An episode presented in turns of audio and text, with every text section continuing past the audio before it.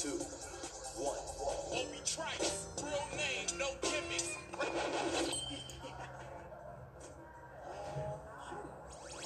Podcast Pandamonio. Hijos de la pandemia, ya estoy de nuevo con ustedes. Me disculpo a título personal y, y bueno, de una manera muy sentida por nuestro querido señor Gabo Figueroa.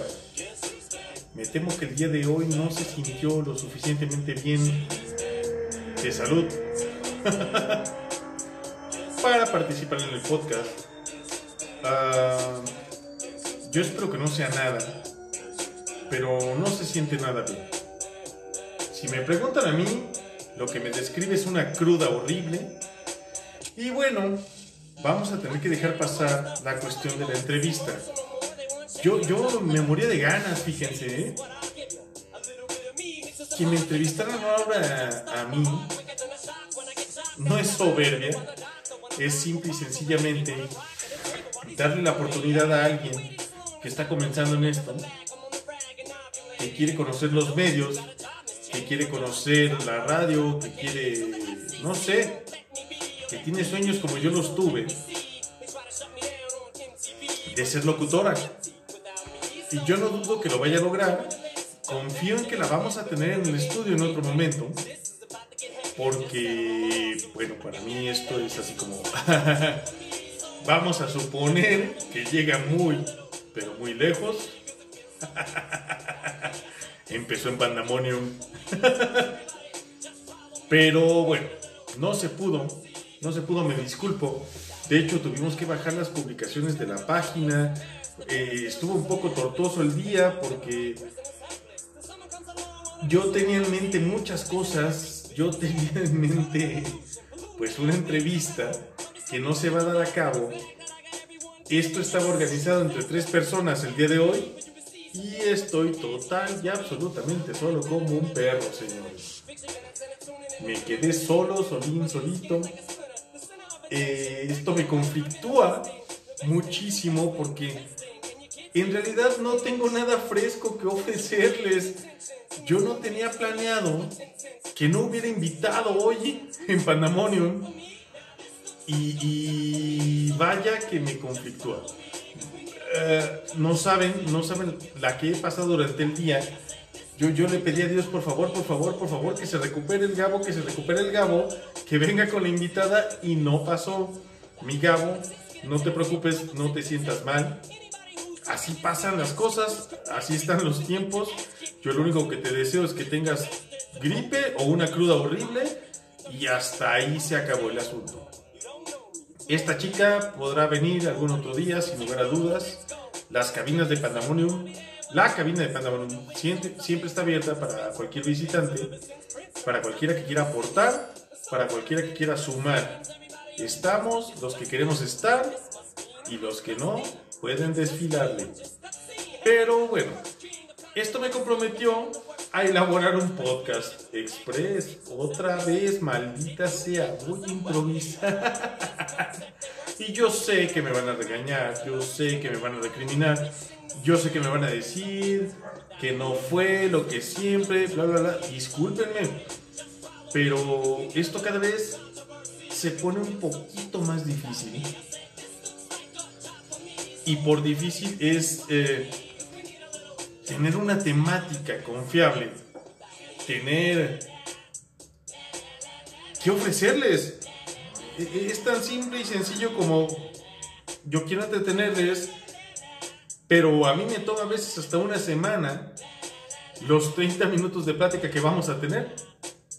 Y en esta ocasión me despierto sin nada, a la guerra sin fusil, señores. Por lo que me queda platicarles o preguntarles. ¿Alguna vez se encontraron un famoso? De hecho, perdónenme. Resolví el problema de la música. Ya no vamos a volver a tener nunca ese problema. Pero... eh, bueno, ahora la música como que no cuadra. No cuadra con, con, con lo que vamos a hacer. Con la temática del día de hoy. Y, pues bueno, resuelvo una, gano una, pero pierdo en otra. Esta, eh, eh, la música que yo he escogido era una música media altiva, media... A ver, te reto, entrevístame. y ya no va a ser así. Les quiero preguntar, ¿alguna vez se han encontrado un famoso? Muchos, sé que muchos me van a decir que sí. Incluso si un par de ojetes que antes me escuchaban y ya no, que se dicen mis amigos, escucharan esto, me dirían, güey, por favor, por ahí tengo. Les voy a contar rápido esta anécdota. Fíjense que, que- que- tengo ese amigo que de repente habla y, pues no le crees. No le crees de verdad. Y nos dice a todos los amigos, a todos los hermanos, señores, el que quiera mañana tiene un nombre en inglés, no me gusta utilizar los términos, por tanto lo olvidé, pero una convivencia con Patti bienvenido sea el que quiera, cuantos quieran, a título personal van a conocer a Patti Cantú. Y, yo vi la publicación, en aquel entonces yo era el jefe de donde trabajaba, yo me pude haber desprendido de mi trabajo muy fácil y haberme ido a esta convivencia, pero dije, nada, sí, güey, ajá, Patti Cantú, ¿no? Para no hacerles el cuento largo, en realidad nadie fue más que un solo amigo. Y de repente, minutos después de la hora que nos dijo que iba a comenzar la convivencia con Patti Cantú, empiezan a llegar fotos de este amigo.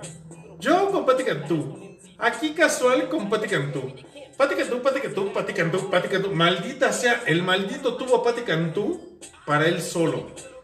Ya olvídense del autógrafo, ya olvídense de abrazarla, ya olvídense de tomarse una foto. Platicó con ella, convivió con ella, comió con ella. Y bueno, pues no le creímos. ¿Quién sabe por qué no le creímos? bueno, yo les voy a contar. Tengo mi propia... Tengo varias anécdotas, voy a tratar de tocarlas todas el día de hoy. Resulta que la que más marca mi vida es por lo formidable de esta mujer. La belleza, la escultura, la perfección y se los tengo que decir tal cual. Yo la conocí en jeans, top, una gorrita rosa, rosa fosforescente porque eran los colores de los 90, cola de caballo y nada más, con una hamburguesa en la mano que apenas podía sostener. La anécdota es la siguiente. Eh, mucho tiempo después me enteré, yo creía que a mi papá le regalaban estos boletos, resulta que no, son bastante costosos. Ya se los he comentado, yo tuve una infancia muy favorecida, de la que no me arrepiento ni me avergüenzo. Y a los que me quieran decir, ah, pinche Junior, pues sí, güey, pinche envidioso. Teníamos los pases para nada más y nada menos que el área de pits en la Fórmula 1 cuando todavía la Fórmula 1 era frecuente en México. Ahora no me quiero ni imaginar si esos pases cuestan 30 mil, 40 mil pesos. Si en aquel entonces eran caros, ahorita son inalcanzables. ¿eh? Son, son para gente rica, de verdad. En aquel entonces, de verdad, solo había que hacer un esfuerzo, supongo, y, y se podían tener. Resulta que yo un poco hastiado de... Pues, pues es, que, es que es la Fórmula 1, señores. Son creo que 500 vueltas de estar viendo...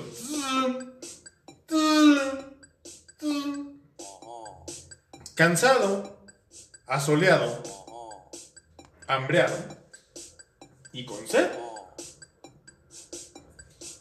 Lo único bueno de aquella temporada de mi vida es que no era yo alcohólico. Así que no buscaba una chela, buscaba de comer. Y era bien padre bajarte de la tribuna designada pits. O, perdón por lo que les voy a decir, muéranse de envidia. Salirte del área de pits donde estabas, que nosotros estábamos con Ross France, con este aceite que ya ni existe, creo. Ross France de México. Cara a cara con los pilotos, con los mecánicos, con el dueño del, equipo, en fin. Y tengo hambre, papá. Vete a comprar algo de comer. Sí, por supuesto. Lo bonito de esto es que en el camino, por decirles algo, estaban nada más y nada menos que las edecanes de Axe. Y aquí sí voy a hacer mucha publicidad. Perdón, lo tengo que hacer porque eran las que estaban. Imagínense las edecanes oficiales de Axe a nivel nacional. ¿Tienen idea del mujerón que tenía yo de frente? Con un desodorante en tamaño promocional. Y como me ve. Ah, yo llevaba la playera del equipo de Ross France, la, la camisa. Como me veían con la camisola, no me daban uno, no me daban dos. Señores, no me daban diez. Me decían, llévate 20 desodorantes. Entonces ya llegaba con France y 20 desodorantes, ¿no? Ya, ya tenía 20 desodorantes.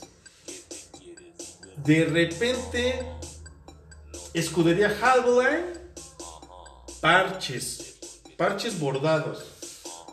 Y llévate los que quieras porque traes, traes camisa de escudería. Tú vienes en una escudería. Y era verdad, iba en una escudería. Y así sucesivamente hasta llegar a mi destino, las hamburguesas. Era lo que yo buscaba, señores, hamburguesas. Tenía muchísima hambre, quería tragar, literalmente quería tragar. Había un puesto que me habían recomendado mucho. ¿Y saben quién me lo recomendó? No me lo van a creer. Que es anécdota para otro día, pero el mismísimo señor Eugenio Derbez. Y no habría, y no habría, y no habría. Y en ese pinche momento, porque la, la Fórmula 1 era de, de- de, ah, como de tres días, si no mal recuerdo, iba abriendo este puesto de hamburguesas. La cosa no es que no abriera, es que se acababa muy rápido, muy, muy rápido todo. Y era yo el segundo de la fila, delante de mí. Una morena formidable, pero cuando digo formidable me quedo corto, no puedo describir tanta belleza de mujer. Cintura breve, trasero abultado, enorme y hermoso, jeans, tenis blancos, un top blanco, la gorrita que les comentaba, rosa fosforescente porque esas te las regalaban ahí. Y vaya que se ocupaban, ¿eh? el sol era inclemente en esa época del año. Y yo así de, ah, les juro que a pesar de que yo la veía y la veía y la veía con lujuria y deseo y demás, yo decía, ya muévete, carajo, quiero hamburguesa. Y no se decidía si con tocino o sin tocino. Ay, no, es que estoy llevando una dieta bien estricta y yo, a nadie le importa tu dieta, maldita sea. Pide la puta hamburguesa y se acabó. Bueno, era mi hambre. En realidad mi espera fue como de 20 minutos, ni siquiera fue tanto. Cuando esta morena formidable recibe lo que está pidiendo, se voltea directamente hacia mí. Señores, en ese momento conocí los ángeles. O un ángel. Era perfecta de pies a cabeza la mujer. Y yo yo era un adolescente, ¿eh? ya saben ustedes que estoy vetardo. Era un adolescente y yo sí de, ¡oh! ¡Por Dios! ¡Qué belleza de mujer! Una mujer muy sencilla, de verdad nada creída, que me dice con permiso. Obviamente yo ya en, en- en mi... Estaba tan, tan pasmado con su belleza que le estorbé. Y recuerdo perfectamente bien esa sonrisa de no tienes puta idea de quién soy, cabrón. no tienes idea, carnal. ¿Está bien? Me dice, ¿me das permiso? Y yo, "Ah, ah, ah, ah, sí. Y me muevo. En el momento que me muevo, brinca sabrá Dios de dónde. Un camarógrafo. En aquel entonces, olvídense de celulares con cámara, ¿eh? O sea, llega un güey con un armatoste enorme de cámara que parecía que iba a fotografiar las, los cráteres de la luna. ¡Vivi! ¡Vivi! ¡Voltea, Vivi! Tras foto. Micrófono. ¡Vivi! Y en estos últimos años y la chingada. Y de repente, ¡pum! Otro, otro y otro y otra. Y de muchas televisoras se forman alrededor de nada más y nada menos que Vivi Gaita. Y yo, y yo me quedé así de, ¿es en serio? ¿Era Vivi Gaitán? Yo, ustedes, los que me conocen de cerca, saben que yo no soy de perseguir artistas. O sea, a mí me, tiene, me viene guango quien sea. Pero señores, era Vivi Gaitán. Si yo en mi vida me puedo volver a encontrar a Vivi Gaitán y o a Ma- ¿cómo se llama esta de calor? Maya Carum.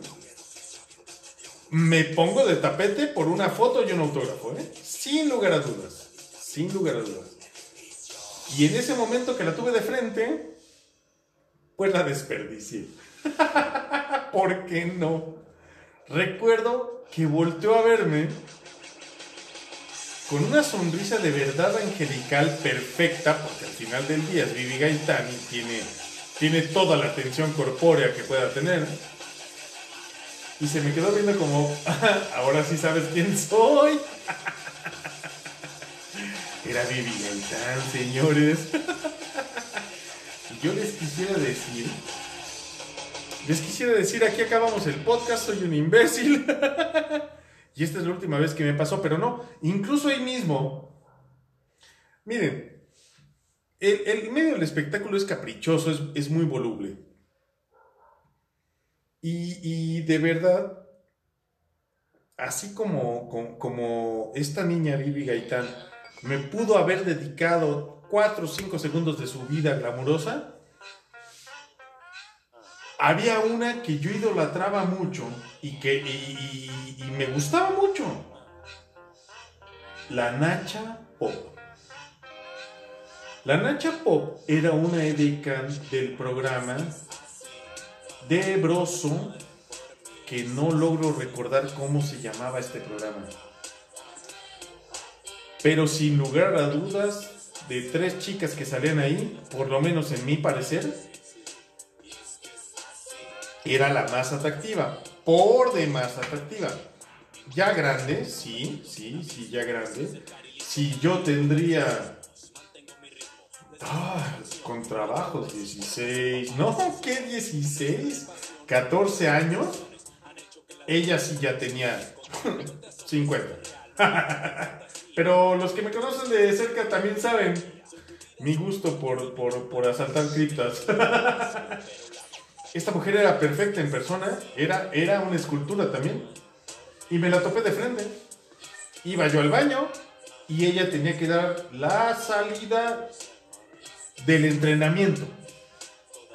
Lo cual es un verdadero honor, ¿eh? No cualquiera. O sea, les estoy hablando de que estaban las chicas de Malboro, que ya no existen. Estaban las chicas de Salem, que ya no existen. De varias cigarreras que ya no permiten que se anuncien de la misma manera que antes. Estas chicas eran edecanes de talla internacional, eran modelos. Y que te dijeran a ti, fulanita de tal, tú das la salida del entrenamiento, puta, pues era un honor. Y yo le entiendo, seguro tenía prisa. Pero su prisa le tomó cinco minutos, probablemente, explicarme por qué no me iba a dar un autógrafo. Cuando le pudo haber tomado menos de uno, darme el autógrafo. En aquel entonces no había selfies. Era el, el autógrafo y tanta pudo haber seguido su camino. Me cayó tan gorda, tan gorda que, que dejó de ser mi consentida. Y pobrecita, seguro se muere de dolor por eso. Porque Duncan MacLeod ya no la idolatra. Como les decía, me encantaría decirles que este fue mi último acercamiento con el medio del espectáculo, pero, pero, no recuerdo la cronología de esto. En realidad no la recuerdo bien. Yo estudié en una escuela técnico agropecuario. Y a esta escuela le invitan a participar en un programa que a mí como me gustaba, que se llamaba Sexos en Guerra. Donde, si no mal recuerdo, salía Ingrid Coronado y Fernando del Solar como protagonistas. Ingrid Coronado es un... Híjole, yo sé, yo sé quién me va a criticar por lo que voy a decir. Es un culo de mujer. Pero, culo. Y verlo de frente, tan perfecta, tan hermosa, tan indiscutiblemente mucho más flaca de lo que se ve en la tele, pero al final del día bellísima. ¿Y qué creen? Que infinitamente sencilla. La regañó el productor por el tiempo que nos dedicó, y digo nos dedicó como escuela, a mí ya no me tocó. Hubo quien llevaba una cámara, hubo quien llevaba libretas, firmó autógrafos, se tomó el tiempo con los alumnos y la regañaron porque incluso le dijeron, tienes que dar un comercial justo ahorita. No, sí, sí, estoy perfecta con el comercial. Se le olvidó el comercial. Y le dijeron, ya ves, pero síguele prestando atención a la escuela. Y ella así de, pero pues yo no puedo hacer otra cosa. Fernando del Solar, señorón, mis respetos. Echando desmadre, albureándose con nosotros. Supongo que con un poquito mejor de retentiva. O no tenía encargado este, este comercial, simple y sencillamente. Él pudo convivir todavía un poquito más con nosotros. El detalle de grabar un, programa de televisión es que no es lo que ustedes piensan o lo que la mayoría piensa. No es como lo grabo, aquí estoy, eh, me voy, me regreso, ya me dieron ganas de ir al baño, en fin. ¿Por qué les digo ya me dieron ganas de ir al baño? Resulta que y esto les cagó, les cagó a los alumnos con los que yo iba. Fue motivo para que me odiaran para siempre. Te ven de alguna manera, te evalúan y dicen, a ver, tú quítate de ahí, de la primera fila, te pasas a la sexta. Y tú el de la sexta, vente a la primera y así te organizan todo poca madre, ¿no? Resulta que yo fui uno de esos casos en los que me, cambian de hilera a la... No me acuerdo si segunda o tercera fila, o sea, casi hasta el frente pegado a las cámaras. Y de repente yo así de, ay señores, y con ustedes, Joaquín Doroteo Arango acaba de hacer su aparición. Y, ellos te dan un desayuno, porque, porque saben las horas que vas a grabar. O sea, aquí no es de, ah, ya grabé, ya me voy. No, güey. Aquí te quedas hasta que el programa ya salió de acuerdo al productor, al gusto del productor. Y yo así me estoy viendo. Es que neta me estoy viendo. Es que neta ya me estoy viendo. Espérate. No te puedes ir ahorita. Pero es que me estoy viendo.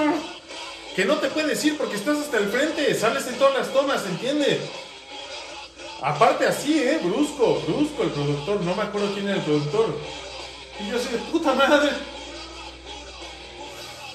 De repente, nos vamos a tomar un receso. Bueno, vete al baño. Y yo, puta, bueno, pero como águila. Así, ¡ah! Baño, baño, baño, baño, baño. me pierdo en el set y me topo con una rubia formidable, pero formidable y miren que no me gustan las rubias. enorme. Ella es, ella es alta, es grande, es, es muy guapa. O por lo menos lo era. La deben de conocer.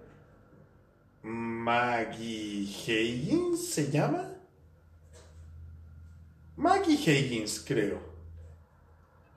Miren, de qué es Maggie es Maggie. De qué es hermosa, la he vuelto a ver en la tele y no, no cabe duda de que es hermosa. Es perfecta. Me la topo de frente, pero así mal pedo, o sea, de, de- de- de- me confronté con ella y yo, perdóneme señorita, y le gana la risa al igual que a Vivi Gaitán. no te preocupes. Ya, chinga, como que yo conozco esta güera. pues sí. Ella tenía minuto y medio para promocionar X cosa de otro programa en este programa y lo tenía que hacer rápido y, por eso ella iba corriendo también. Y entonces la veo entrar, me ve, me sonríe y yo, putísima madre, otra más que se me va. Otra más que se me va. Obviamente, cuando digo se me va, no estoy diciendo que, ah, ya porque la vi, me la iba a dar. No. Pero me hubiera encantado el autógrafo, la experiencia, tal vez decirle solo hola, yo sé que eres Maggie Higgins. O a Vivi Gaitán decirle, wow, eres Vivi Gaitán. Pero bueno, fueron experiencias que se me fueron. Les quiero comentar.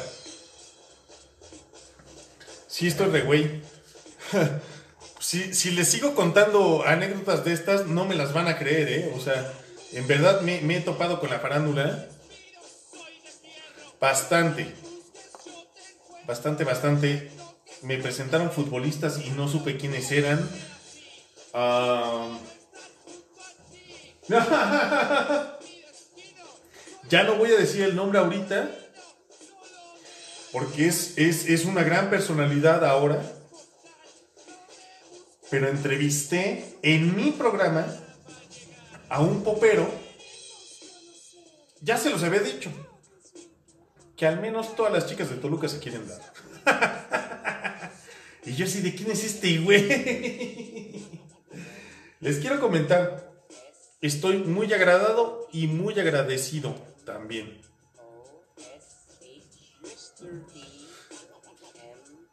Porque me buscaron por medio de Panamá para hacer la voz de nada más y nada menos que el décimo quinto aniversario del grupo de danza SOR UPN de la Universidad Pedagógica U151 del Estado de México. ¿Qué voy a hacer?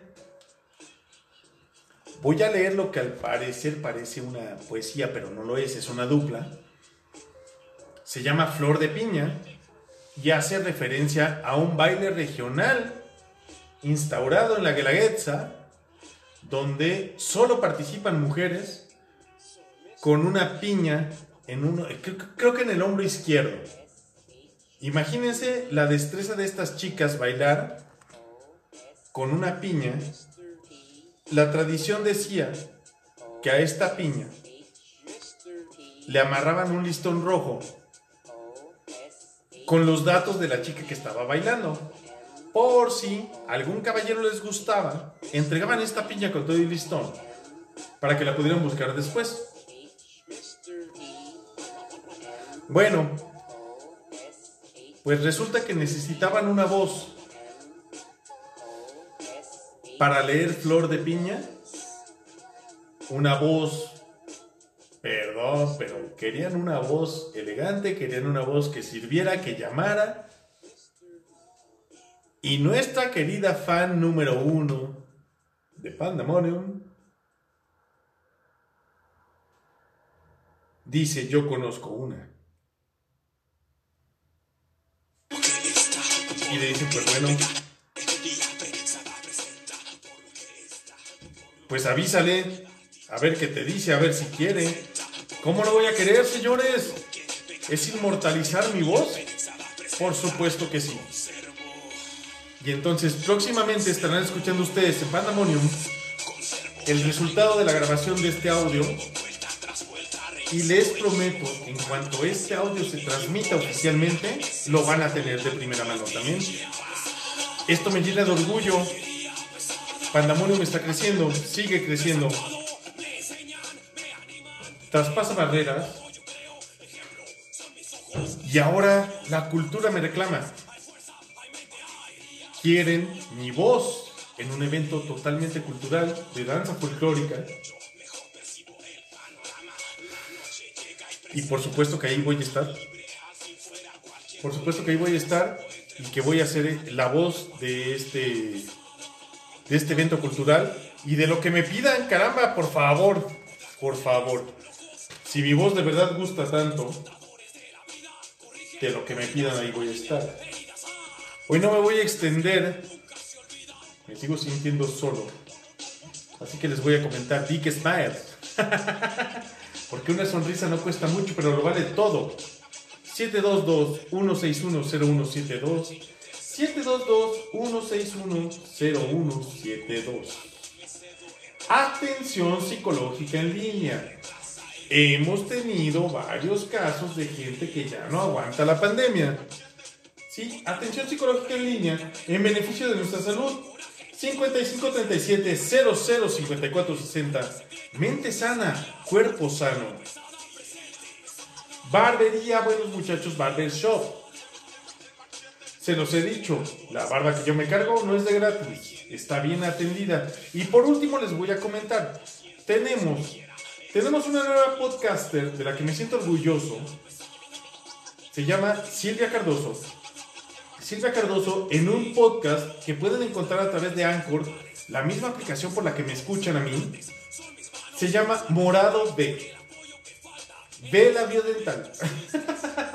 o B de vaca. Está buenísimo. Les va a gustar, chicas, sobre todo. Les va a gustar y les va a gustar mucho. Escúchenla. Yo ya la escucho. Yo ya soy seguidor. Me encanta la propuesta. Tiene picardía, tiene humor, pero tiene mucho que aportar. El mensaje social es muy bueno. Y próximamente tendremos colaboración con Morado B. No me voy a extender más. Damas y caballeros, una sentida disculpa porque hoy no fue lo que ustedes esperaban. Se despiden ustedes, sin más por el momento, con un fuerte abrazo, beso, con su sana distancia. Duncan, el renegado McCloud. Hasta la próxima.